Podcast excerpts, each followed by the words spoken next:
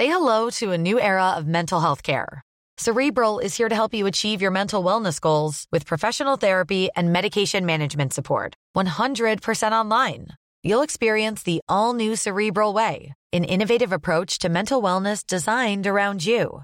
You'll get a personalized treatment plan from a therapist, prescriber, or both in a safe and judgment free space.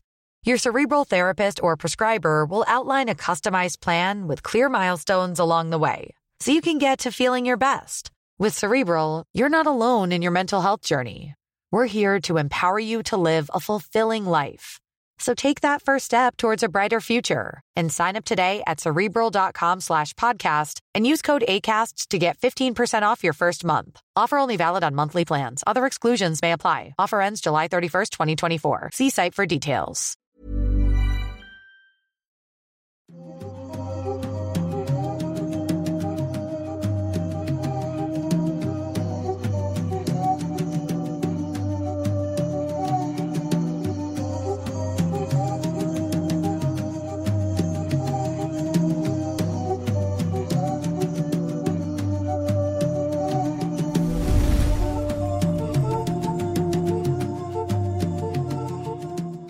Hola, hola, ¿qué tal? Sean bienvenidos a un nuevo episodio de Noctámbulos. Ya saben que cada viernes a las 8 estamos aquí con ustedes completamente en vivo, excepto hoy, porque hoy no estamos en vivo, hoy, hoy estamos de hecho en este momento de nuevo, gracias a la magia de la bilocación y de la edición.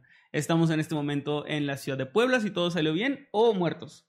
O muertos. Una de esos dos. Algún día va a pasar, güey. Algún día puede, o sea, hay una probabilidad, no sé qué tan grande. Me gustaría que alguien que, que sepa, le sepa más a las matemáticas nos pueda comentar. ¿Cuál es la probabilidad de que pase, güey? De que un día grabemos un octámbulos así para que se estrene el día siguiente, lo Sí. dejamos listo y nos morimos Ya en el camino. Está cabrón, ¿no? Estaría cabrón, estaría cabrón predecirlo así como ahorita, pero estaría más cabrón actuar como si fuera en vivo, porque la gente se sacaría de onda. Pero bueno, gracias, bienvenidos. Me acompaña como siempre mi compañero amigo Kevin García. Yo soy Emanuel Morales y pues le damos la bienvenida a este nuevo episodio de Noctámbulos, no en vivo porque estamos en Puebla, estamos allá firmando nuestro libro Estoy muerto y sigo gritando, disponible en librerías, en físico también lo pueden conseguir ahí en Amazon y diferentes, eh, diferentes tiendas. El enlace está aquí abajo en como en casi cada video, en todos los videos de hecho, en todos debe estar disponible también en digital. Así que estamos en Puebla y hoy les traemos un par de casos muy interesantes. Pero primero, ¿qué tal, Kevin? ¿Cómo te encuentras esta noche que de hecho es de día? Esta noche que he hecho de día, pinche cosa rara, ¿no? Eh, pues muy bien, muy bien. Me encuentro bastante emocionado porque, pues, estamos grabando esto el jueves, o sea, un día Sí. antes de ir a Puebla. O sea, solamente ustedes están viendo si lo ven en el estreno o lo están viendo en, en Spotify o cualquier plataforma.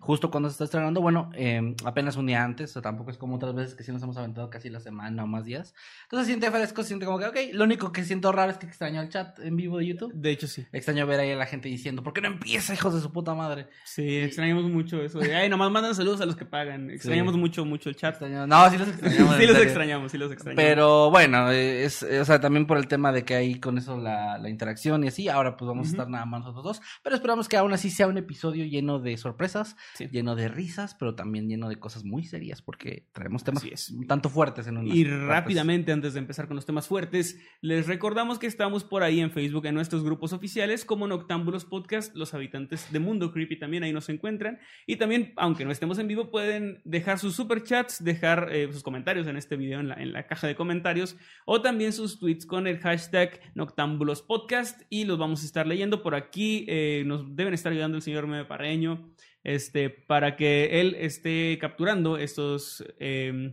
superchats, se me estaba yendo completamente la onda de lo que estaba diciendo. Nos va a ayudar a capturar los superchats para poder leerlos en el próximo episodio que ya va a ser en vivo. Así que pues gracias, pueden seguir comentando, dejando superchats y dejando tweets y con gusto los leemos la próxima semana. Les traemos un par de un par de temas bastante interesantes y no sé si hay más anuncios. Pues pero claro, no- te- les recordamos que tenemos el hashtag Noctámbulos Podcast en Twitter por si quieren comentar cosas de este episodio, lo vamos a estar viendo. como lo acabo de decir. Ah, ¿sí lo dijiste? Sí. Entonces me, falta decir de los grupos de habitantes. También ya. Cierto. Sí, güey. Güey, estaba pensando, estaba pensando tanto en... Disociaste en- bien, cabrón. No, no, ¿sabes qué? Y es que, bueno, sí, diso- sí me pasa disociar, pero ¿saben qué pasa mucho también? Que cuando Emanuel empieza a hacer algo que ya sé que es como de no necesito poner atención porque yo ya me sé las redes sociales, Ajá, sí. empiezo a ver acá de la grabación va bien. En el caso cuando estamos en vivo veo los comentarios, veo que todo, que nadie está diciendo no se oye, se escucha mal.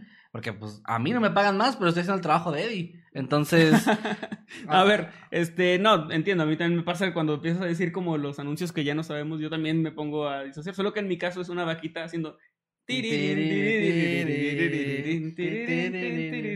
Pero bueno, Sí. este, no, también sí me fijo, de repente estoy leyendo comentarios cuando estás, a veces estás dando tu tema, te estoy poniendo atención, pero veo un comentario que me llama la atención Y ya, me pierdo sí, güey. y tengo que preguntar. ni modo, amigos. es lo Pero que pasa bueno, cuando- este, sí, grupos, Twitter, todo lo que ya dije y repitió Kevin, pues ahí está. Y también recordamos que nuestro libro.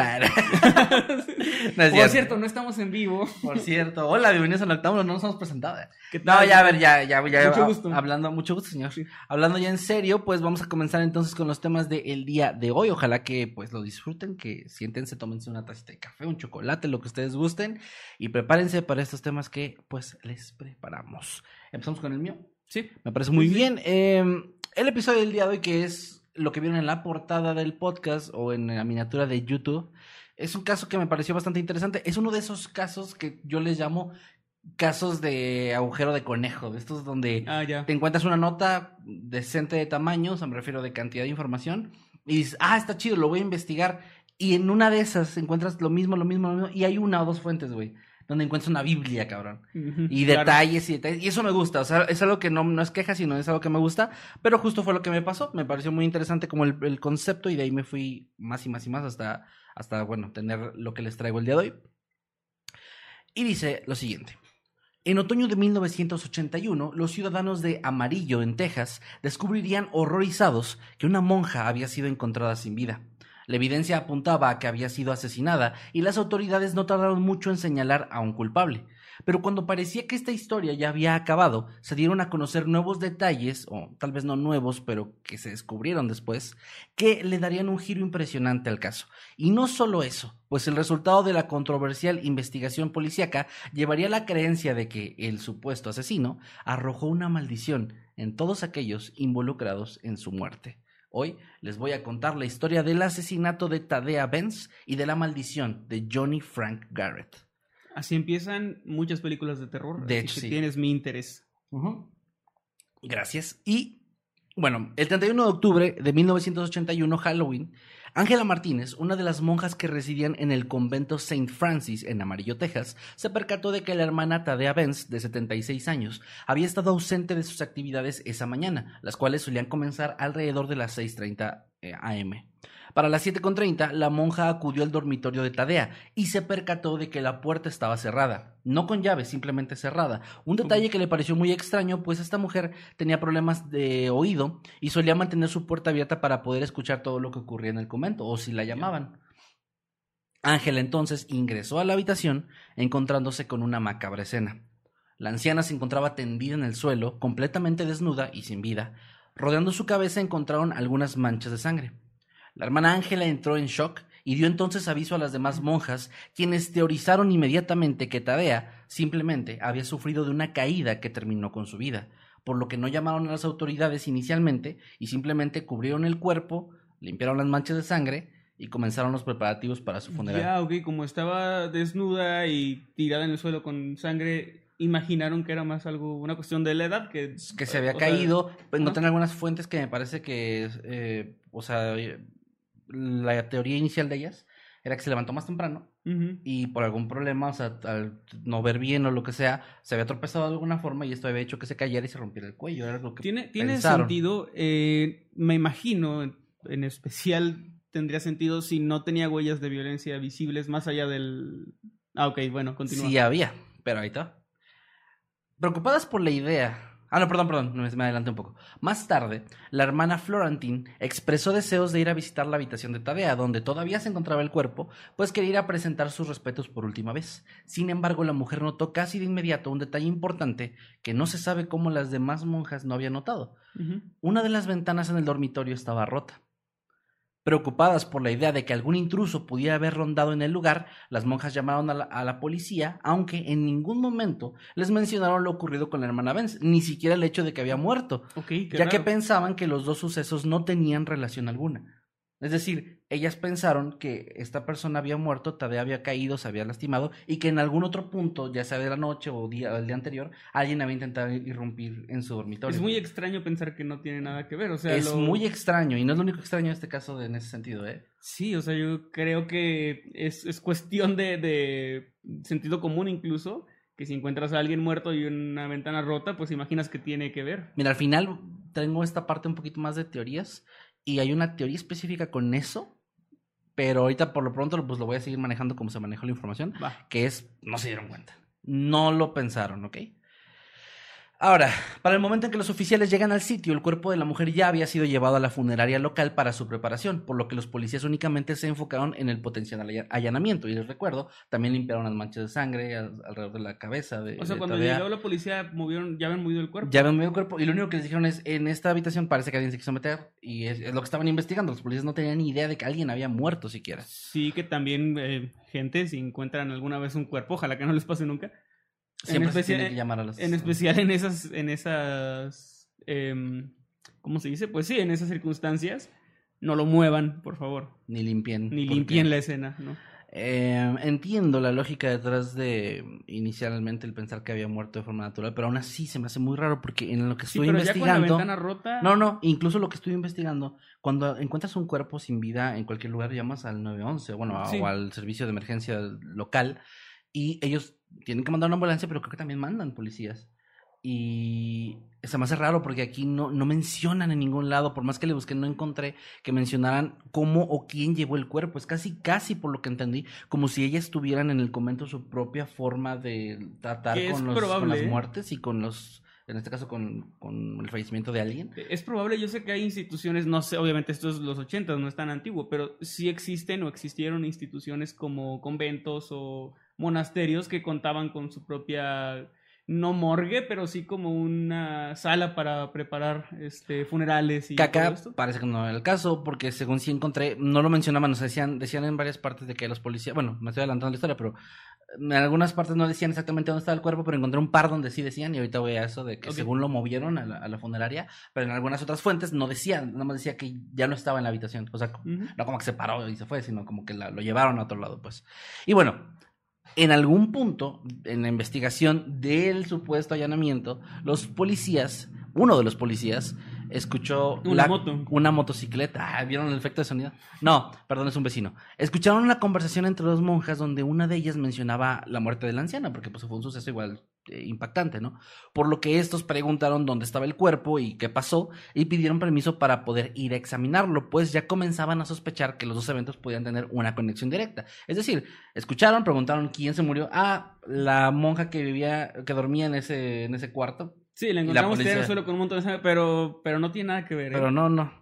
Entonces la policía dijo, ok, aquí ya puede haber ah, alguna conexión. Y fueron supuestamente a la funeraria. Les digo, hay fuentes donde no dicen a dónde, solo mencionan que fueron a ver el cuerpo. Sí, un cuchillo se tropezó en su espalda. 40 veces.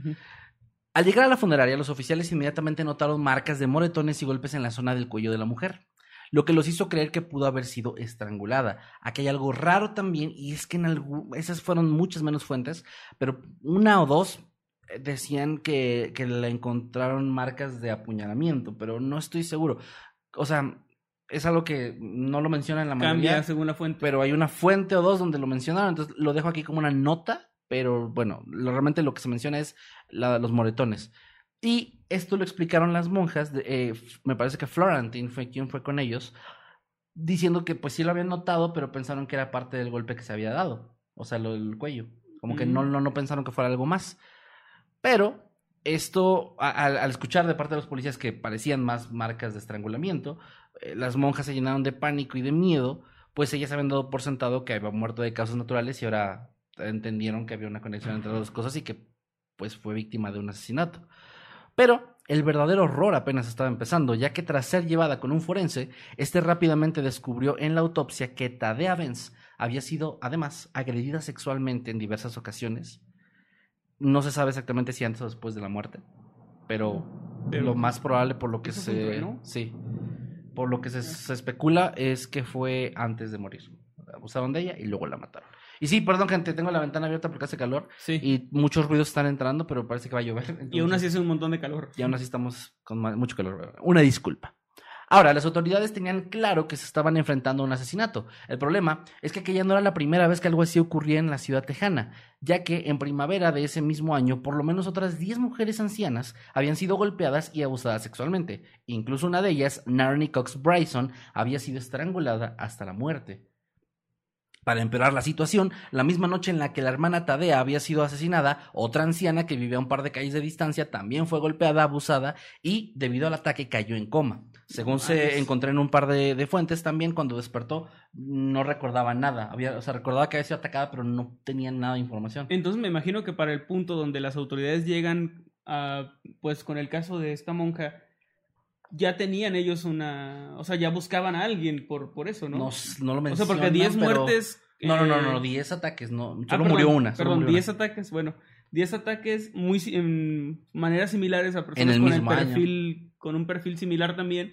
Eh, pues yo creo que ya estaban también medio alertas las autoridades, o espero que así haya sido. Bueno, pues no sé bien porque no lo mencionan, pero eh, lo que sí pasó fue que el pueblo de Amarillo, o la ciudad de Amarillo, estaba eh, presionando mucho ya a las autoridades porque tenían miedo de que esto se siga repitiendo y de que hubiera una persona suelta que ya no nada más estaba atacando mujeres mayores, sino que además había empezado también a asesinarlas.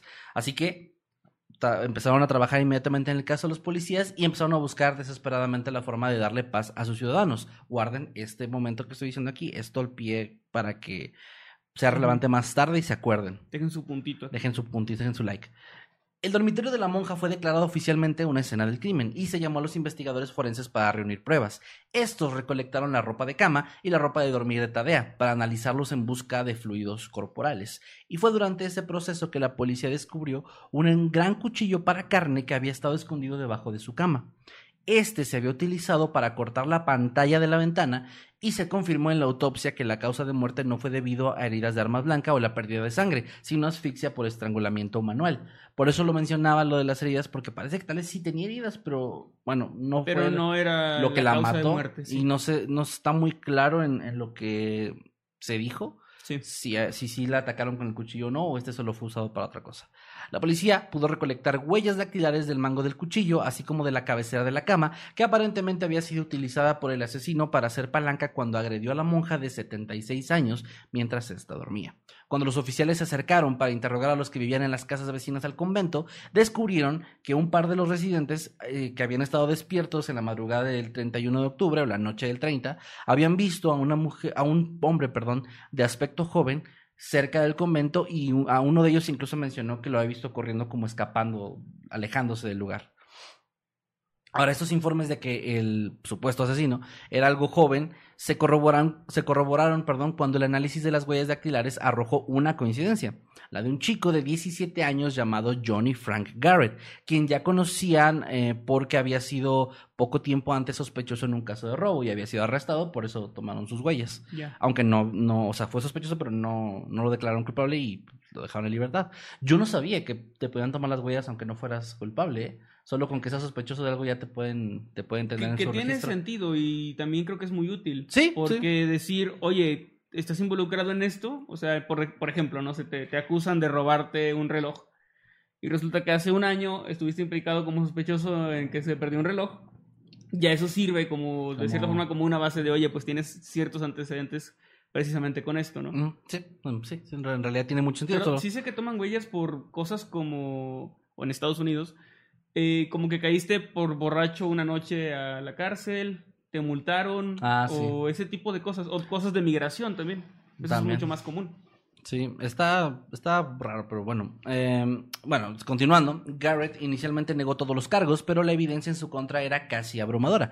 Esta fue recopilada por una unidad que combinó a los agentes de los condados de Potter y Randall, así como a la policía de Amarillo. Fue de hecho la primera investigación policial cooperativa entre varias agencias en la historia de la, de la ciudad y condujo a la creación de una unidad de delitos especiales. Gracias a esto se descubrió que las huellas dactilares de Garrett coincidían con las encontradas en la escena, y el sargento de policía de Amarillo, Claude Stephens testificó que las huellas dactilares eh, no podían haber sido de otra persona, o sea, no había ninguna duda, era 100% coincidencia, ¿no? Qué rápido. Eh, sospechosamente rápido. Se determinó que los cabellos púbicos tomados de la ropa de la cama de la hermana Tadea tenían las mismas características individuales que los de Garrett. Y no solo eso, sino que el cuchillo encontrado debajo de la cama de la monja era de la misma fabricación, diseño y marca que otro cuchillo que recuperaron en la casa de Garrett, como si fuera parte de un juego, ¿no? sí, de la misma fabricación y todo. Sin embargo, eh, Johnny respondió que no había estado en el convento en las primeras horas de Halloween. Según la declaración que dio en, en el interrogatorio, dijo que había irrumpido. Espérame tantito, que no se mete el agua. Empezó a llover un poco fuerte. Uh, no, no, no, se está metiendo el agua. Eh, perdón, perdón. Eh, Johnny dijo que él no había estado en las primeras horas de Halloween en el convento, pero que sí había ido unos días antes con la intención de robar objetos de valor. Él dijo a la policía que había entrado al convento no por la ventana del dormitorio de Tadea, sino por la puerta principal alrededor del mediodía, y que caminó hacia la sala de medicamentos o la enfermería hasta la cafetería y ahí recogió el cuchillo. O sea, él dijo que el cuchillo ni siquiera era suyo, que lo tomó de ahí.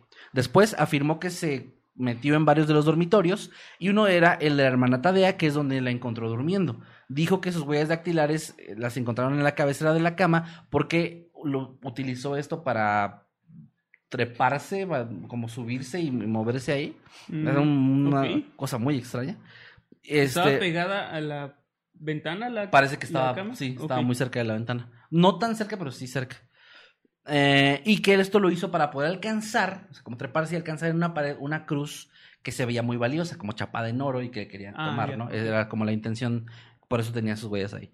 Y eh, después de esto, él dijo haber escuchado un ruido eh, cerca, lo cual lo espantó y por lo cual huyó.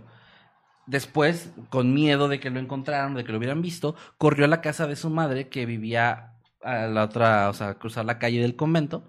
Y a las 10 de la noche del 30 de octubre se quedó ahí, donde se quedó hasta, donde estuvo hasta la mañana siguiente. O sea, no, no, en las horas en donde supuestamente había ocurrido el asesinato, él no estuvo ahí. Y la mamá lo defendió diciendo, sí, mi hijo sí robaba, pero ¿sabe para qué? Para, drogarse. Ah. ¿No viste ese video? Está muy bueno. Robaba de forma honesta. Sí, está muy bueno ese video. Este, ya sé, sí está muy bueno. Sin embargo, una monja llamada Bernice Nogler que residía en San Francis, afirmó que no había forma de que Garrett hubiera podido entrar al convento por la puerta principal, ya que esta puerta se encontraba cerrada con llave, con un candado muy, muy resistente y grande, que no había sido tampoco roto ni nada, y que este solamente, o sea, esta puerta solamente se abría para visitas programadas. Y no solo eso, sino que además dijo que el mediodía era uno de los momentos más concurridos en la zona de la cafetería, por lo que era imposible que este chico hubiera entrado sin que nadie lo viera, hubiera ido a la parte donde estaban los cuchillos y hubiera tomado uno y sin que ninguna monja se percatara. Eh, de hecho, Bernice también agregó que eh, el hecho de que él dijera que la hermana Tadea tenía un objeto como una cruz chapada de oro era imposible también, y no nada más eso, era ridículo, pues ella, al igual que todas las monjas, habían hecho un voto de pobreza, por lo que... Eh, justo pensaba en eso, sí. Por lo que Tadea y todas evitaban activamente poseer objetos de ese estilo en favor de lo que ella consideraba, o ellas consideran, la verdadera riqueza del mundo, que es el amor de Dios. Eso y el oro de las iglesias. y el oro No, eso es importante, güey, porque, porque contradice la declaración de este chico. Ahorita llegamos más adelante a esto, esto, a dónde va a llevar todo esto. Pero por pronto era, más bien se estaba manejando aquí como que él estaba mintiendo. ¿Ok? Como que él dijo mentiras y que cosas que no tenían sentido y que no cuadraban con lo que pasaba dentro del convento. Ahora, hubo varios testigos oculares que fueron llamados y que vivían en el vecindario eh, y entre los cuales hubo uno que dijo que había visto a ese chico acechando una propiedad de otro vecino, un anciano, horas antes del momento en que había sido asesinada la hermana Tadea. Otro dijo que había visto a Johnny alrededor de las 11 de la noche, también cerca del convento, y que él sí estaba más seguro de que lo había visto como tratando de buscar una forma de entrar, supuestamente. Ahora, aquí a este punto voy a hacer una pequeña pausa en el caso, o sea, en la parte donde ya este, este chico está arrestado y entra a juicio, para hablar un poco de su pasado, porque es importante. Y es que eh, uno de los psicólogos que lo estaba entrevistando mientras estaban esperando para el juicio confirmó que él tenía una discapacidad mental bastante severa y lo describió como un psicótico crónico y con una de las historias de abuso y negligencia más violentas perdón, que había encontrado en sus 28 años de práctica. Pues cuando era solo un niño, Johnny Garrett fue agredido sexualmente repetidamente por su padrastro, quien también lo prestaba a otros abusadores para que lo utilizaran para saciar sus deseos oscuros. No. A la edad de 10 años, los miembros de su propia familia lo introdujeron en las drogas y el alcohol y posteriormente desarrolló graves problemas de abuso de sustancias, que culminaron en un uso intensivo de sustancias que dañan el cerebro, como diluyentes de pintura y anfetaminas. A partir de los 14 fue obligado a realizar actos sexuales bizarros e incluso lo obligaron a participar en la grabación de películas pornográficas en las que actuaba con hombres mucho mayores a él. Igual por su padrastro, supongo. Aquí no estoy seguro porque solo lo mencionaban así, pero parece que sí. O sea, que todo era el padrastro, incluso familiares. Johnny también, de hecho, había sido abusado físicamente con regularidad y en una ocasión lo levantaron y lo sentaron sobre un, ¿qué? o sea, la parrilla de una estufa, lo que le dejó cicatrices permanentes en la espalda y los muslos. Todo este abuso físico severo le provocó lesiones en la cabeza y un daño cerebral bastante grave, lo que resultó en algunos delirios sorprendentemente paranoicos, incluida la creencia que en algún punto dijo que si lo enjuiciaban y si era encontrado culpable y lo, lo querían, le querían aplicar la inyección letal, esta no le iba a matar y explicaba como a detalle por qué él creía que esto no iba a pasar. O sea, o sea, como no, no, a mí no- o sea, me lo van a poner y no me voy a morir, ¿no? Cosas así, sin sentido que él decía sí, y, sí. Que, y que era este tipo de, de delirios.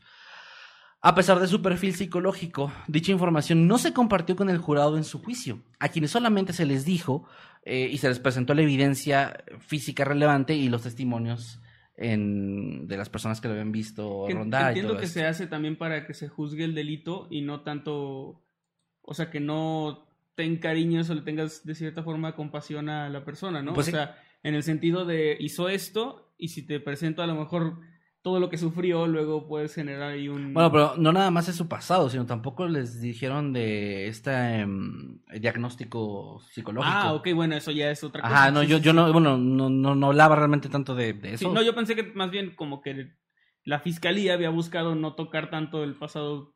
No, no, era más su, su, su, sí, su diagnóstico no lo dijeron, o sea, no, nunca mencionaron nada de esto. Que sí entiendo igual lo que estás diciendo, tienes razón. Sí, pero lo del diagnóstico sí es importante porque es donde está la diferencia entre pues sentenciarte o, o llevarte a un lugar donde te puedan ayudar, ¿no? Sí, así es, es verdad. Ahora, el juicio de, Johnny Garrett eh, duró varios meses y terminó en septiembre de 1982, cuando un jurado lo declaró culpable de asesinato en primer grado y el juez que presidía el juicio lo sentenció a muerte. Durante los siguientes 10 años de su vida, Johnny estuvo recluido en la unidad Ellis, al norte de Huntsville, en Texas, que en ese momento tenía hombres en el corredor de la muerte del estado de Texas. Que dato curioso que encontré eh, con esto, Texas es el estado que más este, sentencias a muerte ha tenido en la historia de Estados Unidos por mucho. Sí. Y bueno, eso es, había como, esto era común también, como la sentencia a muerte era algo que pasaba muy, muy, muy seguido Es todavía. algo que en muchos medios se, se referencia o se parodia, ¿no? De que dicen como de que no, Sí, en es- Texas, que tal vez en Texas, ¿no? Da, Eh, da- da gracias que no estás en Texas, ajá. dicen cosas así. cosas así de que ahí los, los pusos más Ujú. severo, ¿no? Ahora, eh, estando ahí, en esos años, Johnny declaró en varias ocasiones que él era inocente, que él, él sabía que lo estaban incriminando, y además eh, los medios desde el inicio no dieron este pie a la duda, o sea, eh, era como todas las pruebas están en tu contra y lo catalogaban prácticamente como un monstruo porque no se había dado a luz la, la información de su diagnóstico clínico y su, Ya. su estado mental. Era visto como un monstruo que solo agredía y ya se le, se le quería vincular con los demás ataques, con las demás muertes sin, sin ninguna justificación. Que es algo que también pasa mucho que los delincuentes, bueno, cuando se comete un crimen o encuentras a una persona cometiendo un crimen de cierto tipo, las autoridades casi siempre tratan de aprovechar para vincularlo con muchos otros casos similares donde no hay un culpable aún para Sí. cerrarlos también. Sí. Que bueno, eh, ¿Se en entiende? muchos- ¿Se entiende? Por- se entiende por- por qué, Ajá. pero muchas veces sí, o sea, es como encontrar un culpable, un chivo expiatorio, y puedes dejar libre a una, dos, tres o diez personas que están por ahí y que probablemente fueron los que cometieron los otros crímenes, que Sí. también puede pasar. Sí, sí, sí.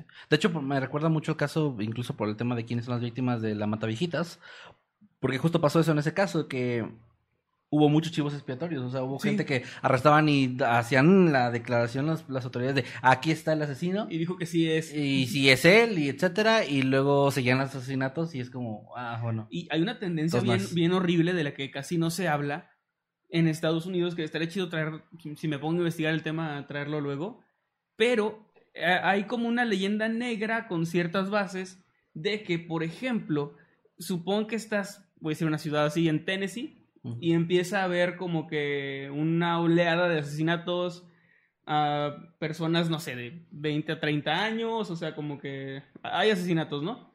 Y entonces comienzan a salir imitadores que aprovechan que están buscando a una persona con un montón de crímenes para ellos aprovechar y decir, ah, pues siempre me cayó muy mal mi vecino que tiene esas características.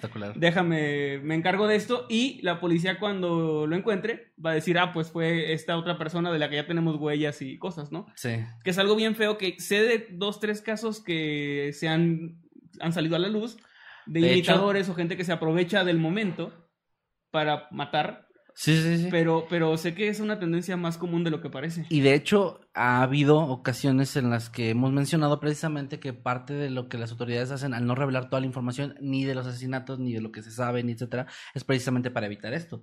Porque a veces se han dado cuenta, sí, donde estos le llaman allá copycats. Sí. Eh, hacen algo de lo que se sabe, pero hay detalles muy claros o muy marcados que no hacen. Sí. Y es como que, ok, este fue alguien que, de que, aprovechó, es, es tal cual el escenario de este asesino serial que estamos buscando, pero él no le grabó un número en el paladar. Exacto, exacto. Él no hizo un, algo muy importante aquí, o no, no coincide con el perfil, o cosas así. Algo, algo como muy Una característico. Vez, me acuerdo que las primeras veces en mi vida que yo pensé en eso, o sea, obviamente, esas cosas que piensas en los 14, 15 y luego te enteras que ya, obviamente, alguien más ya lo pensó. Claro. Me acuerdo que me puse a pensar porque me, dio, me daba como este miedo de que en Matamoros, en donde vivíamos, y en el norte de México y otras partes, pues estaba el tema del crimen organizado. Y era común o se volvió común en una época que, que empezaron a aparecer pues cuerpos sin vida de ejecuciones de entre cárteles o con gente inocente. Muertes que lamentablemente pues ni se investigan. Ni no, ese es el problema. Pues, ¿cómo, ¿cómo, buscas o cómo tratas de, encontrar un asesino serial si pues son este, estos grupos, ¿no? Ya ya tienes a quienes son los culpables.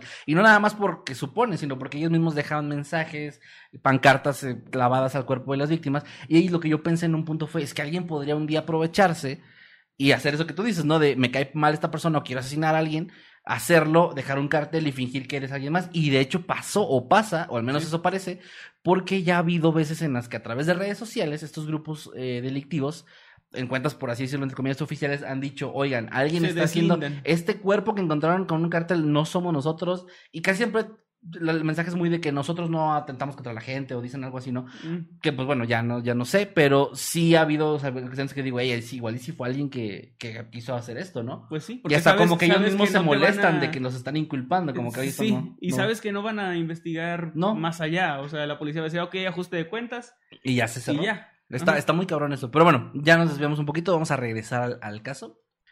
Eh, les decía, pues básicamente estos 10 años fueron muy complicados para Johnny Garrett por ese tema de, pues de él estar tratando de buscar la forma de que lo, de probar su inocencia y no poder, porque ya estaba prácticamente condenado.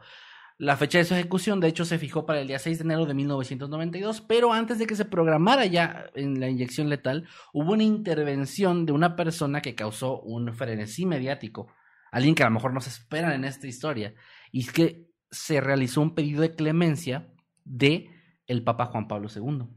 Okay. Él directamente pidió este, este pedido de inclemencia. Él se puso en contacto con la gobernadora de Texas en aquel momento, Ann Richards, diciendo que él tenía un argumento a favor de la misericordia, pues él opinaba que no, que no solamente la Iglesia Católica tenía que perdonar a Garrett por sus crímenes, sino que también iba en contra de las enseñanzas de Jesús, el quitarle la vida a cualquier persona viva, especialmente como una especie de venganza por un crimen, pues él decía que la ira era uno de los siete pecados capitales y el de los más importantes que hay que evitar.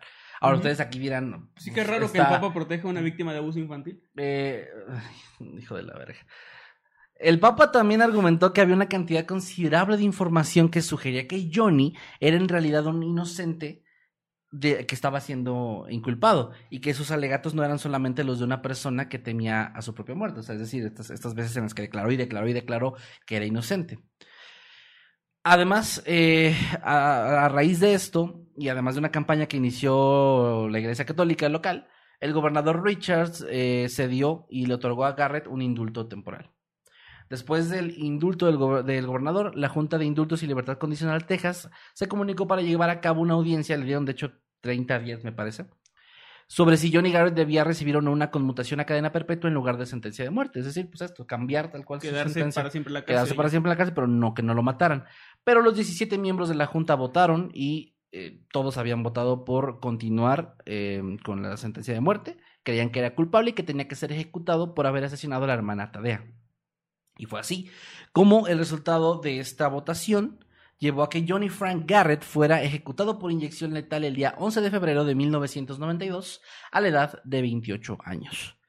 Eh, por ahí se informó a través de algunos noticieros locales y nacionales que el último que pidió, su, último, su última comida fue helado solamente, una cantidad de helado bastante grande, y que también se había negado a hacer una declaración final sobre el asesinato o sobre su supuesta inocencia. Las últimas palabras de este hombre supuestamente fueron los siguientes. Me gustaría agradecer a mi familia por amarme y cuidarme. El resto del mundo puede besarme el culo. Son unas buenas palabras finales. Pues sí. Pero bueno, hay otro, otro puntito aquí en esta parte donde vamos a pausar, o sea, vamos a dejar aquí un puntito de, recuerden esto porque supuestamente hay más en esta frase, pero se supone que es lo que se informó. Ahora, si bien podría parecer que la historia termina aquí, pues la realidad es que no, pues varios años después de la muerte de Johnny Garrett, comenzó a circular el rumor de que en realidad él podía haber sido inocente.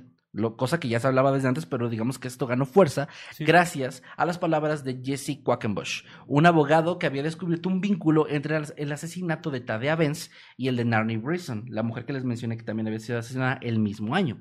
Porque ah, había similitudes eh, que eran tan increíbles que el fiscal de distrito en ese momento ya estaba convencido de que el mismo hombre había matado a, amba- a ambas mujeres. Ahora, el mismo hombre no decían como el, el- aquel que la mató. No, es que del, del asesinato de Narnie ya Tenían había una persona que había sido ya arrestada. Leoncio Pérez Rueda, un migrante cubano que había sido capturado y sentenciado por el asesinato de Narnie y que supuestamente en alguna prensa de Rueda había llegado a mencionar que se había saltado y Esa golpeado. prensa de rueda es como. Rueda de prensa, Una, cuando. Pero qué para, pendejo, para prensar algo, pero que tiene la rueda. Soy, soy, soy disléxico y me estoy dando cuenta. Sí. Una rueda de prensa, una rueda de prensa, perdón, sí.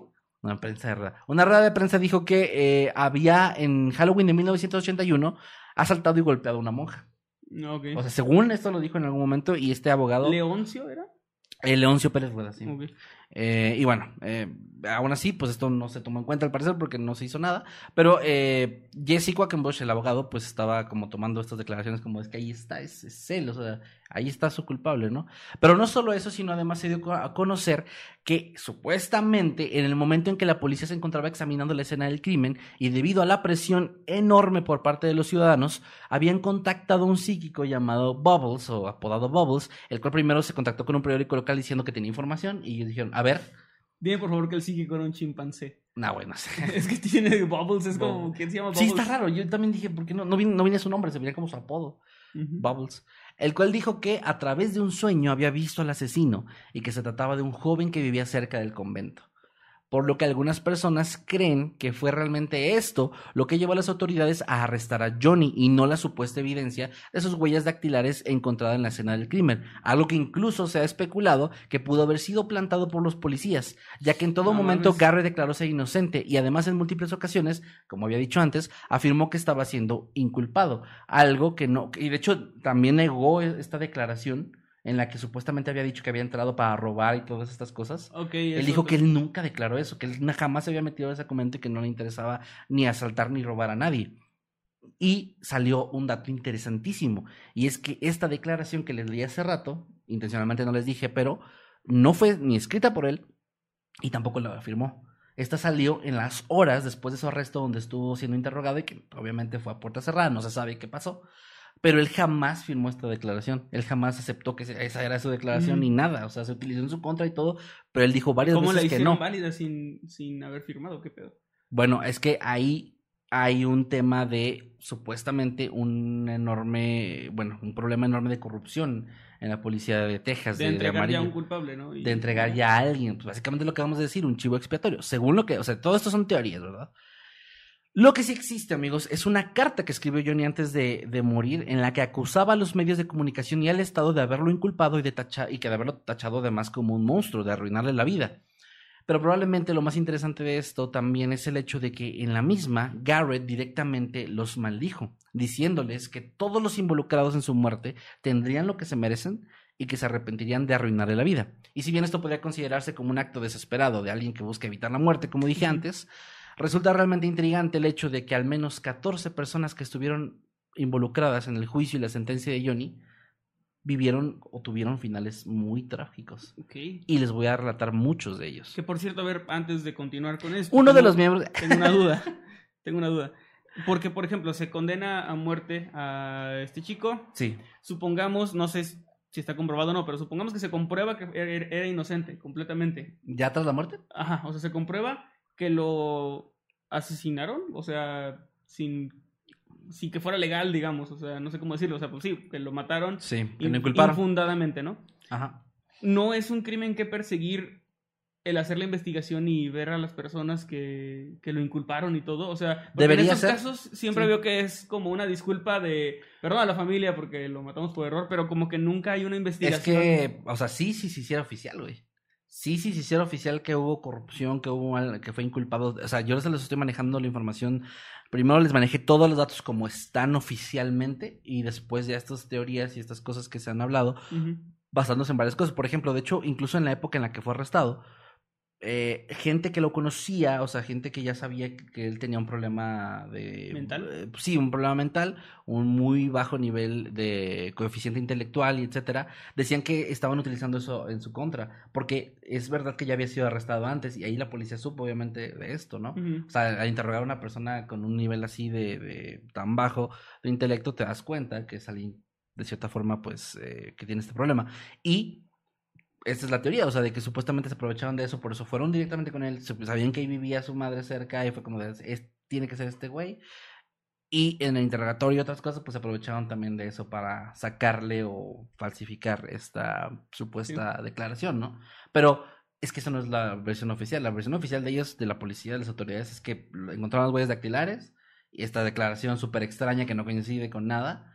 Y, y ya, o sea, es el culpable y fin del asunto, ¿no? O sea, así está oficialmente. O sea, si, si, si fuera el caso que tú mencionas, donde ya se abra una nueva investigación, donde se encuentre algo contundente y ya se abra una carpeta de investigación, pues claro que tendría- tendrían que perseguir a los involucrados, a los detectives forenses, a, o sea, todo el mundo. Los que falsearon la declaración. Que no va a ser necesario porque se los llevó la chingada de la maldición.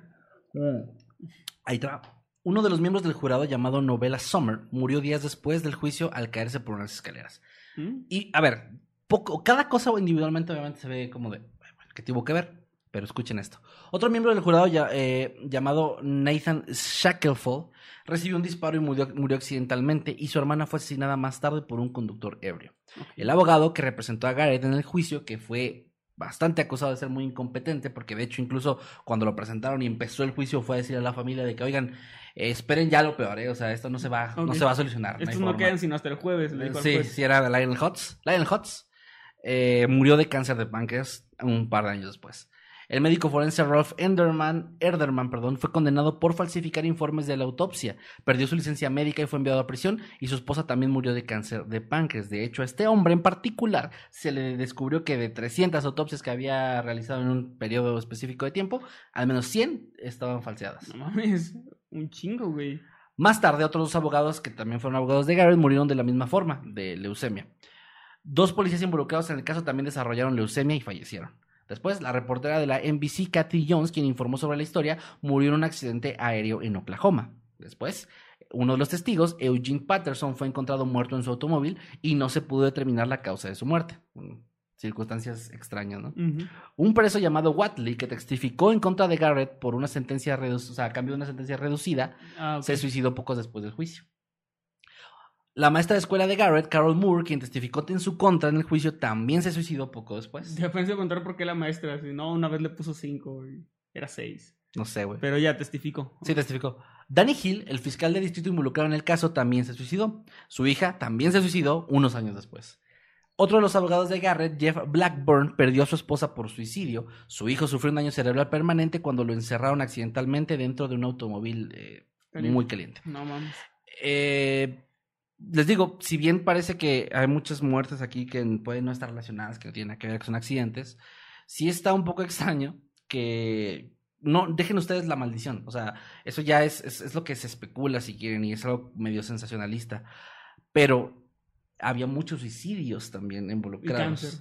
y cáncer. Bueno, eso ya nada que ver, pero yo digo los suicidios por el tema de pareciera o puedes llegar a especular si quieres que algunas personas parecían estar como sintiéndose culpables de haber mandado a la muerte a una persona inocente. Sí.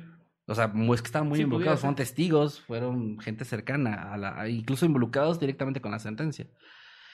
Lo único que pues sí tenemos eh, como una respuesta clara, como un hecho, es que solamente existen o existieron dos personas eh, que saben la verdad absoluta de este caso y fueron lamentablemente eh, la mujer asesinada, esta monja, y el perpetrador que le quitó la vida, que pudo haber sido Johnny o pudo no haber sido. La última palabra se las dejo a ustedes. Yo les presento la información. Eh, oficialmente, si es él, está. O sea, en, lo- en los registros, en todos lados está como que es el culpable, se encontró culpable, se hizo el juicio de forma correcta supuestamente y todo bien. Pero también hay gente que ha utilizado mucho el, involu- el involucramiento del Papa Juan Pablo II como una de estas eh, estos argumentos de decir es que igual el- a él le llegó información de esto también, ¿no? estos rumores y pues también se le pareció le pareció extraño porque tampoco es como que el Papa esté involucrándose en cada caso de asesinato No, claro. ni siquiera a personas relacionadas con la iglesia, que hay gente que lo toma de ese lado, ¿no? De que pues, es que porque asesinaron a una monja se involucró, sí, pero tampoco en todos los casos se han involucrado, entonces está, da mucho de qué hablar, creo, da mucho a qué teorizar, creo que cada quien podemos hacer nuestra propia teoría y conjeturas y lo que tú quieras, pero pues el hecho es que eh, Johnny Garrett fue ya, bueno, ibas a decir asesinado, pero más bien sentenciado a muerte, ejecutado, y por su parte, pues Tadea Benz también falleció lamentablemente y no, no sé, no es una es un final un poco raro, medio agridulce, pero es lo que se tiene de información. Ok, muy buen caso. No, no había escuchado de esto nunca. Eh, es interesante porque es un caso de crimen real, pero al final se va un poco a lo paranormal con, con la maldición, ¿no? Un poquillo.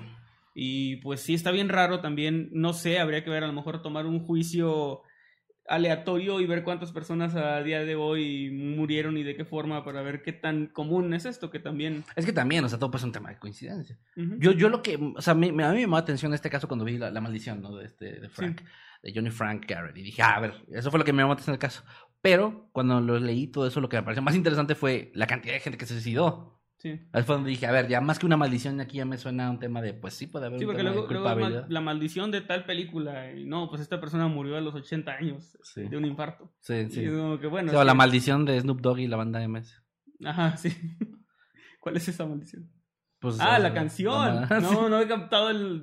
Qué mal, qué mal me vi. No he captado la. Qué maldición. Y es que no sabes cuánto. Ya, güey, porque luego, la- luego hay gente que comenta de que nos burlamos de bebés muertos. O sea, van a decir que nos. Van a decir.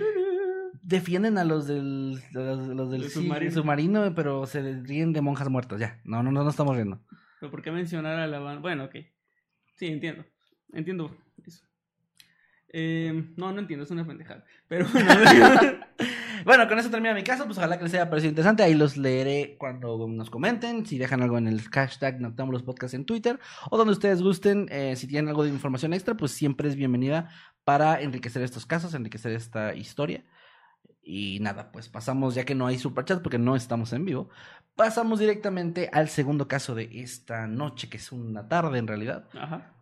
Y recuerden dejar sus superchats que de todas formas los leemos la próxima semana. Pinche don cangrejo, güey. Pinche don cangrejo, güey. Nada más piensa en el dinero. Y déjenlos de arriba de 100 pesos. Vamos a leer solo los que sean solamente. de 5 dólares. Sí, que sean rojitos o que son como naranjas. Son amarillos, cara. Eso. Eh, ¿Cómo sé, güey? ¿Ves cómo, Ya ¿ves cómo te ves, acuso de fijado? ves. Y yo sí sé cuánto, qué color es cada uno. ya ves, yo ni sé. Sí, no, está muy mal. Bueno. Está muy mal.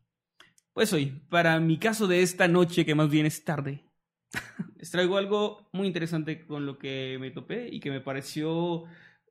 Es un caso muy extraño, pero que no ha sido, ahora sí, para nada mediático. O sea, es algo que proviene de una fuente muy rastreable Ok. y las demás fuentes que la citan vienen todas de ahí.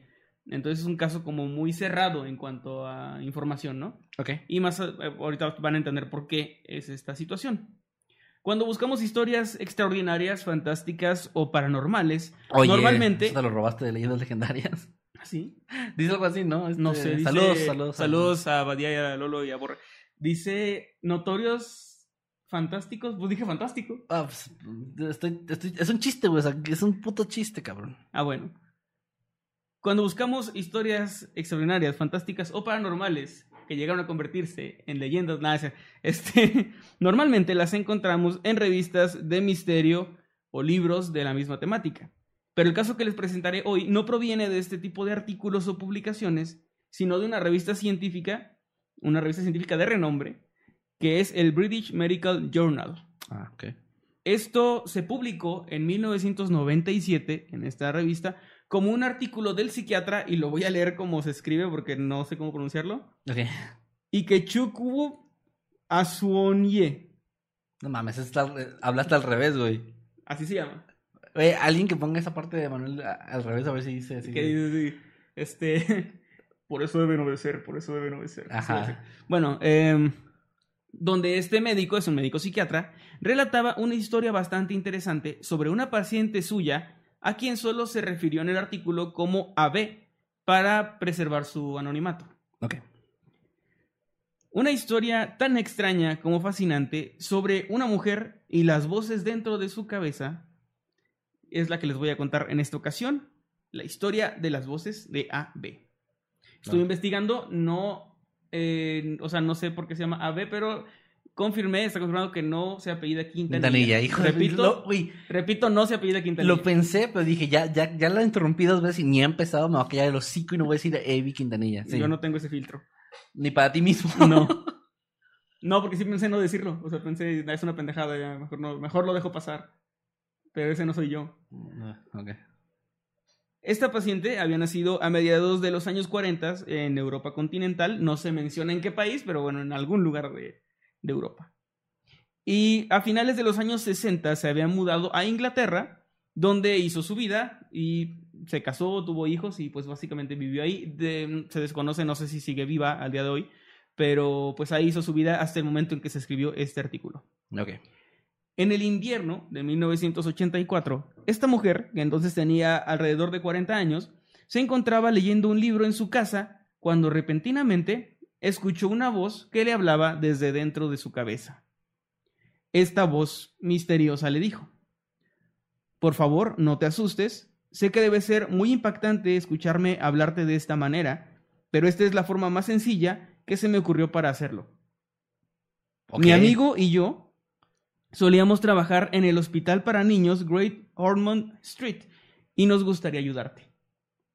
Ok. Si bien la mujer había escuchado sobre ese hospital alguna vez en la vida, no sabía ni siquiera dónde se ubicaba, ya que afortunadamente tanto ella como su familia habían gozado siempre de una excelente salud, así que pues no había sido necesario pues conocer realmente muchos hospitales ni nada, simplemente ella sabía que ese hospital pues existía, lo había escuchado, pero no tenía más información. Mientras ella trataba de entender lo que estaba pasando, esta voz le volvió a hablar y le dijo, para ayudarte a ver que somos sinceros, nos gustaría que revisaras lo siguiente. Y entonces estas voces le dieron tres piezas separadas de información, cosas que ella no sabía con anterioridad, pero que pudo comprobar por sí misma en ese momento. El artículo lamentablemente no especifica cuáles fueron estas tres Ah, cosas. chale. O sea, solo lo dice así. Supongo yo que era algo a lo mejor muy personal o, o algo así, que no, que no quiso compartir, digamos, la, el médico más bien no, no lo quiso compartir. Eh, lo que sí se relata es que después de comprobar lo que la voz le de- que lo que la voz le decía era cierto, esta mujer entró en pánico pensando que se estaba volviendo loca, lo que la llevó a acudir con un psiquiatra y es- este psiquiatra pues es el mismo que escribió el artículo. O sea, él fue quien la trató directamente. Ok. Eh, ahora, en cuanto a las cosas que, que, que le dijeron, yo me imagino algo súper cotidiano. O sea, probablemente son cosas como, no sé, el monedero amarillo está en tal lugar, ¿no? Algo Sí, que ella pudiera así. comprobar en la casa. Algo así estaba pensando también yo. Sí, pero bueno, no se especifica, lamentablemente. El médico revisó su historial médico, psiquiátrico, clínico en general, y no encontró antecedentes de, de nada de enfermedades mentales, ni algo similar, ni depresión, problemas de ese tipo, y le diagnosticó una psicosis alucinatoria funcional, por lo que le recetó algunos medicamentos que le ayudarían con su padecimiento. Afortunadamente para ella, el medicamento sí funcionó y después de unas semanas había, no había presentado ya pues más estas voces en su cabeza. Que y puedas- tenido una por vida lo que normal. entiendo hasta este punto es una vez aparecieron. Eh, sí, bueno, eh, dice que el artículo decía después de varias semanas dejaron de hablarle. Ah, así que no. supongo que sí siguieron, pero no se especifica qué decían. Ok, o sea, pero, al menos tenemos la información de que no fue una sola vez. Ajá. Fueron varias, luego Que- en- entra tratamiento y se detiene. Que por cierto, lo que ella hizo es lo que creo que todos deberíamos hacer, ¿no? En lugar de volverte loco y buscar pistas y todo eso, este, podrías ir al médico primero y ver qué pasa. Pues sí, va a descartar, ¿no? Sí, afortunadamente, como les decía, el medicamento funcionó, pareció funcionar, y estas voces se detuvieron después de un par de semanas. Muy contenta por esto y pensando que todo había terminado, esta mujer planeó unas vacaciones junto a su familia para relajarse y también olvidar un poco aquella situación. No se especifica dónde fue, pero salió de Inglaterra y, y pues fue a, a divertirse, ¿no? A estar con, con la familia y convivir. Ok. Pero esta felicidad lamentablemente duró muy poco y es que una vez estando de viaje y aún siguiendo con el tratamiento, es decir, seguía tomando sus medicamentos, en ningún momento lo interrumpió, aquella voz volvió. Esta vez le dijo que debía volver a Inglaterra de inmediato, pues algo estaba mal con ella y necesitaba ser tratada inmediatamente, o sea, lo más pronto posible. Esta mujer, asustada y más porque seguía tomando su medicamento, le platicó a su esposo y decidieron volver. Su esposo, no, no se menciona mucho en el artículo, pero por lo que entiendo, más bien no es como que creyera que fuera algo paranormal tampoco, pero estaba preocupado de que ella se sintiera abrumada, así que para tranquilizarla estaba como pues haciendo lo que ella quería hacer, ¿no? En lugar de que también es algo que debemos hacer, si alguien tiene voces en su cabeza, es mejor de cierta forma tratar de calmarlo que, que, que gritarle que está mal o que eso no existe o algo así, ¿no? Porque Sí, solo sí. confundes más a la persona. Pues muy similar a lo que pasa con una persona que tiene depresión, ¿no? Sí. De que le intentas convencer de que no esté triste. Es como, güey. No estés triste. ¿no? Ajá. No, es- No, piensa en cosas esposo- felices. como, pues, Sí, no su esposo así. accedió, Pues, accedió. tampoco. Y es que es un comentario general. O sea, alguien que esté sufriendo lo que sea, es mejor tratar de ayudarlo y calmarlo, como dices tú, y, y guiarlo a un buen camino a, a, a como esta parte más agresiva o más, este, como... de- Confrontativa, ¿no? Confrontativa es la palabra, exacto. Sí. Una vez de vuelta en Inglaterra, las voces, eh, casi de inmediato, le dieron una dirección en la que insistían mucho en que debía de ir. Le dieron calle, número y todo. Ok. Su marido, bastante preocupado, decidió llevarla en el auto hacia dicha dirección sin saber qué se iba a encontrar. Esto con la intención de que se calmara, de que su mente pudiera estar en paz, de básicamente que no estuviera tan asustada. Yo supongo que lo que él esperaba era llegar a un lugar donde no había nada y decirle, bueno, esto es algo médico, vamos al, al médico, ¿no? Claro. Qué buen esposo, ¿eh? Sí, la verdad sí. Sin embargo, al llegar, asombrados se dieron cuenta de que en este sitio se encontraba un hospital, pero más específicamente la entrada del área de las tomografías computarizadas. O sea, la zona así como de donde se hacen este tipo de... El ala, digamos, del hospital de neurología y eso, estaba ahí. Una vez ahí, una voz en su cabeza le dijo que entrara y pidiera un escaneo cerebral por dos motivos. El primer motivo es que tenía un tumor en el cerebro y el segundo es que tenía el tronco cefálico inflamado. Eso fue lo que le dijo voz. Así súper Ajá. específico, cabrón. Sí, tienes estas dos cosas, ve. Sin una orden médica, los empleados del hospital se negaron a realizarle dichos estudios. O sea, ella no, sí, o sea, llegó y los pidió, pero la regresaron, le dijeron que no se podía, porque necesitaba una orden médica. Sí, sí, sí. Por lo que al día siguiente la mujer acudió de nuevo con su psiquiatra explicándole lo que había pasado en sus vacaciones, lo de las voces, la dirección, el hospital, todo eso. Eh, él no había notado, el doctor no había notado ningún síntoma que le hiciera sospechar de algún tumor. No tenía esta mujer eh, dolores de cabeza o fallas motrices, nada que le hiciera pensar en, un, eh, en esa posibilidad, ¿no? Sí, claro. Sin embargo, para tratar precisamente de que se quedara tranquila, él accedió a realizar una orden para los estudios acompañado de una carta donde le explicaba a los empleados del hospital la, básicamente la historia resumida de la mujer y que él pensaba que esto podía ayudar a calmarla, el ver que en sus estudios estaban bien y que, que no necesitaba eh, pues un tratamiento para eso, ¿no? O sea, realmente entonces no hay forma de hacerte este tipo de estudios de rutina, de por si acaso. Sí se puede, pero son carísimos. En este caso era porque ella estaba usando su seguro ah, médico. ok, claro. Entonces como que es un gasto bien fuerte y es innecesario, ¿no? Ya, es como ya, que ya. vas al IMSS a que te hagan así estudios de... De nada más porque muy- sí. Sí. Necesitas que te lo envíe un médico, ¿no? Ok. Entonces sí se podía, si ella pagaba, pero supongo que era una cantidad... Es, es Europa, aparte, es así como una cantidad enorme de, de dinero. Sí. Que de hecho, la orden médica fue rechazada porque consideraron en el hospital que la justificación del médico no parecía lo suficientemente fuerte como para realizar este tipo de estudios, ya que significaban un gasto muy, muy grande Mm. para el hospital. Entonces era como, no vamos a desperdiciar recursos y, y Claro, todo para esto. alguien que lo necesita realmente. o sea, Ajá, porque tenemos personas tal vez que ya sabemos que tienen tumores o, que tienen síntomas Sí, y entiendo. esta entiendo. persona no parece tener nada y solo para mantenerla tranquila, como que no. Eventualmente, tras la insistencia del médico, el hospital terminó accediendo. Así que sí le hicieron estos, est- estos estudios. Los resultados del estudio fueron que AB efectivamente tenía un pequeño tumor cerebral en una fase temprana y perfectamente tratable. No mames. Pero sí, estaba ahí, tenía un tumor en el cerebro. Wow. Les recuerdo, esto no es de la revista de la ciencia falsa, o sea, es del Medical, eh, British Medical Journal. Y de hecho lo pueden encontrar el artículo. Este, supongo que sí les puedo dejar el enlace.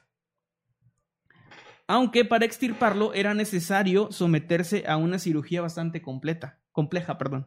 Mm. Eh, completa también, si le dejan a medias yo creo que no queda tan chido.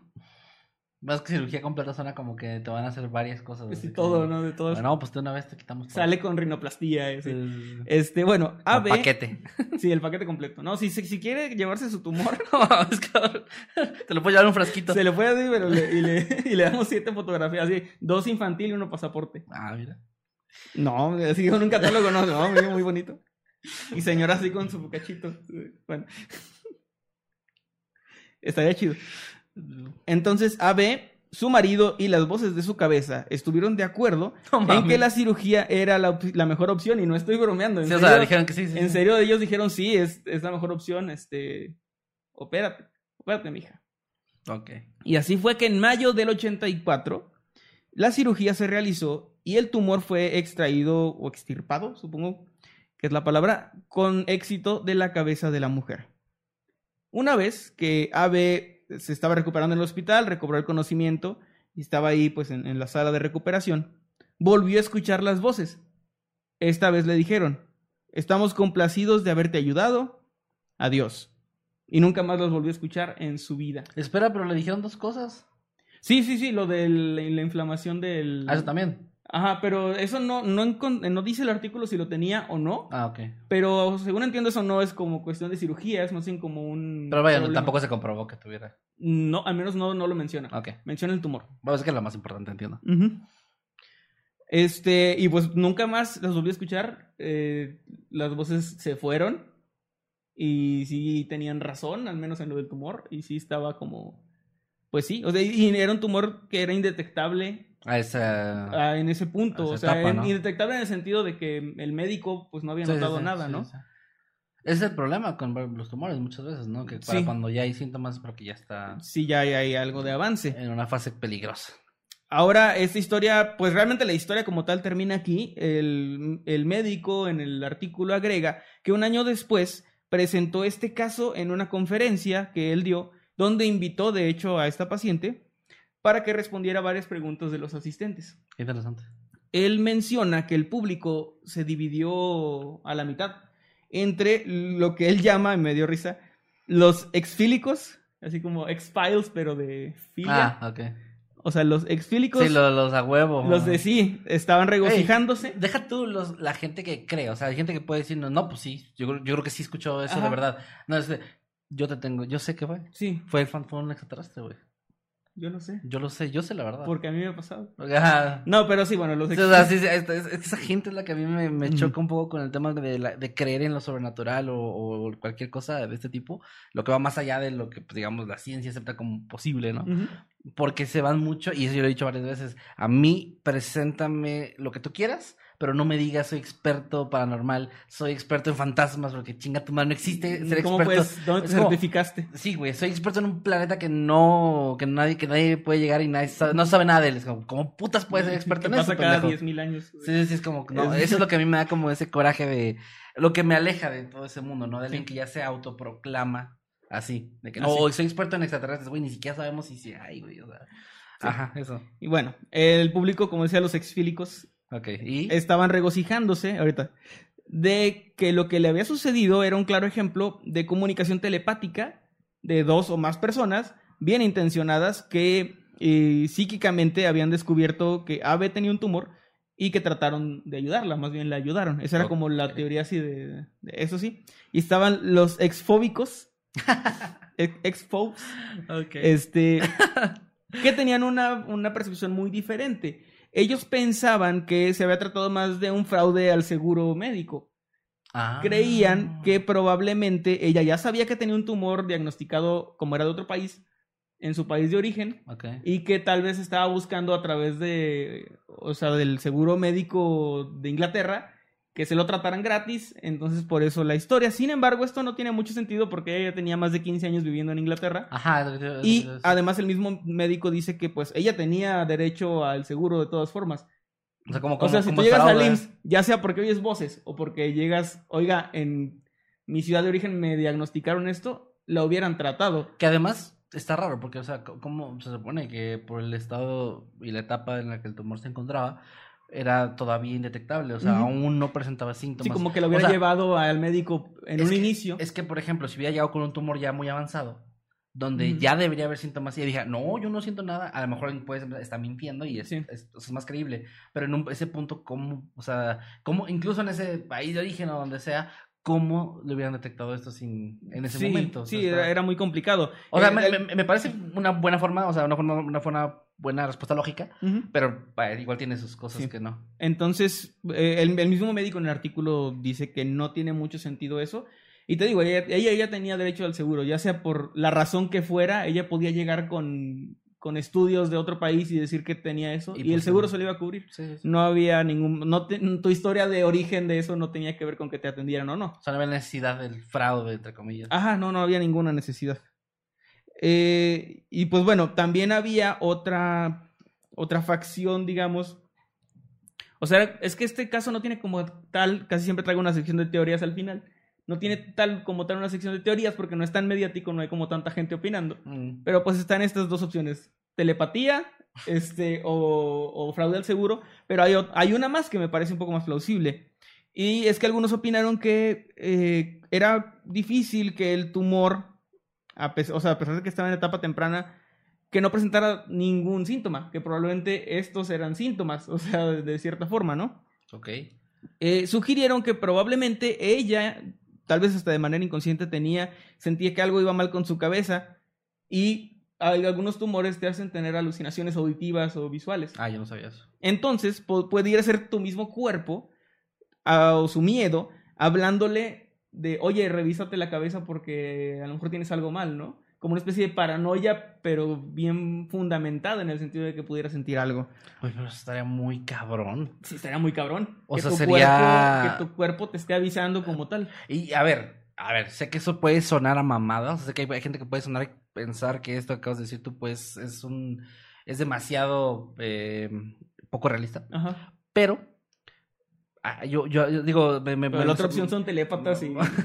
y fraudes. No, no, no, ahí te va, güey. Algo que a mí me parece impresionante del cuerpo humano es que, por ejemplo, yo descubrí en algún momento de estas, de nuevo, estas cosas que yo pienso de repente y luego me pongo a investigar, ah, sí, existe una respuesta. O ya lo han preguntado más personas, ¿no? En el tema de a veces andas bajo de algo, de algún nivel de algo en tu cuerpo Ah, sí, güey. y se te antoja, güey. Sí, sí. Algo, pero no es, ah, me siento bien cansado, voy al doctor y me dice, ah, tienes que comer plátano porque te falta Potasio. potasio. No, güey. Es tu cuerpo que le falta potasio y dices, puta, qué ganas de un plátano. Sí, güey. ¿Cómo chingados? Ese proceso en el que tu cuerpo ya sabe qué alimento es y de alguna forma te lo dice. No te lo Sí, o sea, no, tu, la- tu la cuerpo no te puede hablar, pero sí te puede demostrar muchas cosas. De esa manera, güey. Y, o sea, comprueben, eso es real, o sea, eso existe. Sí, sí, el cuerpo avisa de estas maneras el decir, ah, es que si te te antoja mucho el plátano ahorita, pues seguro tienes una deficiencia de potasio. Sí, pasa muy. O sea, se te baja un poquito el azúcar y es como chinga que ganas de algo dulce, güey. o Ajá, sea, pero es a- muy específico. Y a eso. veces, y a veces yo no soy una persona que coma mucho dulce. O sea, soy, soy, mis sabores prefe- preferidos son más lo ácido, picante o salado. Pero de repente sí me ha pasado que digo, ah, no manches, quiero un chocolate, pero ya, así como que... el- y, y sientes también como, en cuanto toca tu boca, como esa energía subiendo, ¿no? Sí, está muy caro. Entonces sí, es algo impresionante. O sea, obviamente esto es mucho más allá de eso, pero. Ajá. Va- Bueno, voy a continuar con esto, porque la Ah, teoría precisamente va por ahí. Ok, ok, De sorry. que ella pudiera haber estado semiconsciente, o su cuerpo más bien, estarle avisando de que algo estaba mal, y esa era como la manera de, de, de afrontarlo, más bien de hacerlo saber. Y que probablemente ella sí tenía información de hospitales que había conocido o escuchado en algún momento y que simplemente no lo tenía presente como de manera consciente, pero que sí sabía que existían como que este, este hospital o, el otro que mencionan, no, no menciona si es el mismo hospital porque como es todo de Londres, supongo que la gente de Londres lo sabe, pero yo no, no sé si es el mismo hospital o no. Supongo que no porque no dijo que era hospital infantil. Ah, Eso también es algo que voy a comentar más adelante. Ah, ok, ok, ok, va, va. Eh, pero bueno, era información reproducida por su mente y que esas voces probablemente expresaban pues lo que estaba sintiendo el cuerpo, porque si recordamos si los tumores causan este en algunas ocasiones alucinaciones auditivas y eso, pero la última alucinación ocurrió cuando ya no estaba el tumor, que fue cuando se lo quitaron mm. y cuando ella estaba recuperada y aún así dijo escuchar las voces. Y esto, estas personas lo explican como que probablemente era también, no, también su mente diciéndole que ya estaba bien, o sea, como que todo ok, ¿no? Pero bueno, la, eh, la conclusión aquí realmente es que no hay conclusión. Pues el médico no da su opinión como tal, o sea, lo presenta como un caso extraño, no lo presenta como un caso paranormal, o sea, no es como, no lo veo yo en ningún momento con intención de decir que esto fue algo paranormal. Es un caso más extraordinario. Ajá, sí, sí, algo extraordinario. No importa la respuesta, no importa qué haya pasado, es, es, muy... Sí, lo que pasó estuvo cabrón. O sea, estuvo cabrón. Ya, lo como sea que haya pasado, ¿no? O sea, como sea que se haya llegado a ese punto. Este, sí, sí, es un caso muy impresionante. Y bueno, ya sea que su cuerpo se autocuró con el poder de la mente, que fueron telépatas bien intencionados, ángeles, que también este... Claro. Es como una de las cosas que yo, yo platiqué este caso con, con Cristina, nos pusimos así a decir, no, pues a ver, yo pensé, a lo mejor viajeros del tiempo, que... Que vieron este podcast. No, es que, es que a lo mejor esta señora iba a ser la próxima, bueno, voy a decir la palabra. La próxima bigote chistosa. Ajá. No, a lo mejor si ella moría, algo malo pasaba en cadena, no sé, güey. O sea, si nos ponemos imaginativos, muchas cosas pueden ser. Sí, ya, ya. Y también se mencionó ahí en esta plática lo de ángeles, porque le decía, es que dicen ellos al inicio, solíamos trabajar en tal hospital infantil. Y pensé, pues bueno, podrían ser telépatas trabajadores de ahí Oh. O trabajar en el sentido de nosotros íbamos a ayudar niños porque somos ángeles, o sea, es como que está medio raro. Sí, estás estirando la liga un poquito, cabrón. Sí, pero, pero, está, chido, está, chido. Eh, ojo que todo esto lo estoy diciendo como que vamos a ponernos a... Sí, de que vamos a locarnos. A locarnos, claro. Sí, sí, sí, sí, Y pues bueno, es, esas son como las teorías que hay entre el público que menciona el doctor, las teorías mías y de mi esposa. Qué lástima que no estamos en vivo, porque sí me encantaría ver las teorías de, nuestro público. O sea, obviamente lo vamos a poder ver. justo eso, güey, que dije, no sé si voy a traer este, este caso, ya lo tenía pensado traer desde hace tiempo. Ok.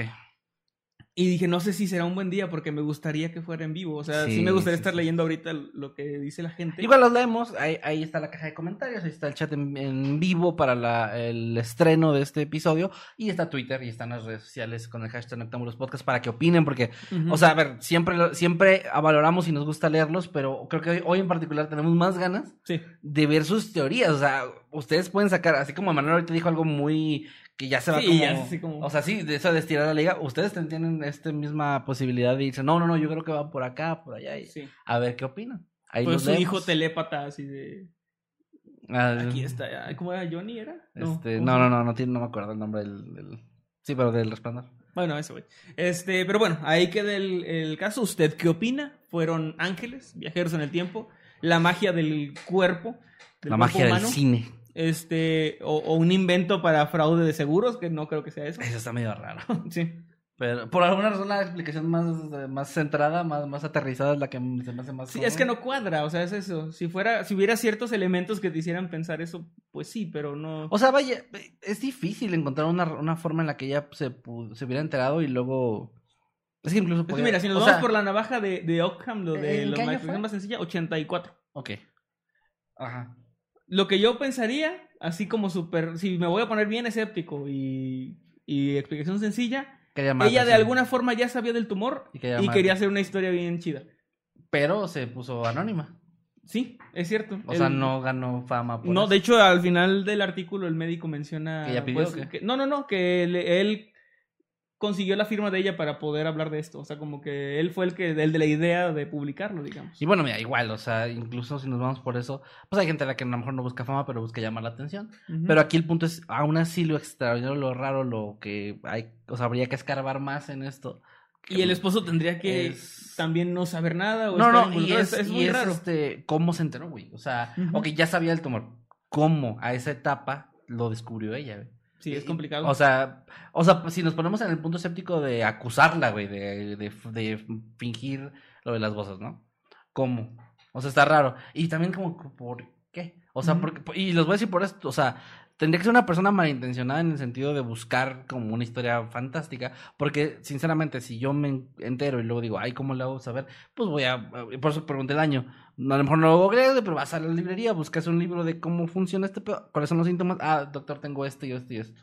Ah, eso suena a un tumor, te voy a mandar a hacer estudios y se acabó el pedo. No necesitas hacer todo un, todo un, un drama, güey. Sí, sí, sí. ¿Sí, sí entiendes? O sea, está, está raro por esa parte, pero te digo, tendría que ser alguien entonces que tiene toda la intención de usar un, algo que le pueda afectar bien cabrón para su propio beneficio de sí, ¿no? Pero Sí. está A mí- extraño. A mí, me gusta pensar que es el cuerpo humano y lo pinche fantástico que puede llegar puede- a ser. Sí, güey, está cabrón.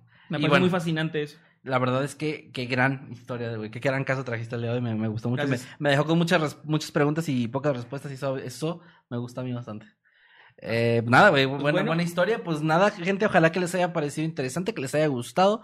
Les recuerdo y les recordamos que pueden opinar en cualquiera de los medios que ya mencionamos antes y con mucho gusto vamos a estarlos leyendo. Gracias a toda la gente que estuvo en el, en el estreno de YouTube. Gracias por los superchats que hayan mandado. No sé si cayó alguno o no, o si cayeron muchos, no sé. Gracias. Pero lo que haya sido, gracias. Y si no, aún así, gracias por estar aquí en el estreno, por apoyar. Gracias a los que nos escuchan a través de plataformas de audio como Spotify, Apple Podcast, Deezer, Amazon Music o cualquier otra más en la que estemos. Les recordamos que un follow o calificar el podcast o comentar, que ya se pueden algunos, Ajá, cierto. eh, nos ayuda bastante. Si está leyendo sus comentarios, de hecho, nos ayuda muchísimo a llegar a más gente, a eh, pues escucharlos, ver su feedback, que siempre es muy, muy, muy bienvenido por acá. Y, Emanuel, ¿dónde te pueden encontrar? En todos lados como arroba Emanuel-Night, ahí por Instagram es donde ando más activo. Y también pueden encontrar al canal como arroba Mundo Creepy Oficial o arroba Creepy Mundo por ahí por Twitter. ¿Y a ti? A mí me encuentran en todos lados como arroba Kevin Maskedman, todas las redes sociales, las nuevas, las viejitas, Twitch, YouTube también, todos lados ahí andamos. También tienes tu canal nuevo de... Ah, también, Emanuel Knight, así lo encuentran. Estoy subiendo, por ahora estoy subiendo cosas de Twitch y voy Sí. a estar subiendo más cositas que estoy preparando. Sí, sí. Pero sí, busquen por ahí. Este, hubo una plática bien chida que tuvimos hace, hace poco el señor Masketman y yo, que ya se subió como tu. Diría que es la misma plática, pero bueno, tu versión de stream, digamos. sí, sí, sí. Voy a subir también yo como mi, mi versión. Entonces por ahí estén al pendiente. Y pues nada, ya saben que cada viernes a las 8 es noche de Noctámbulos. Nos vemos ¿En la vivo o próxima no? semana. Sí, pero es noche de Noctámbulos. Pero no, chido. Nos vemos la próxima semana. Ahora sí para un Noctámbulos completamente en vivo. Ojalá les hayan gustado estos casos. Y adiós. Bye, chicos. Cuídense. Y vean al cielo. Bueno, al cielo.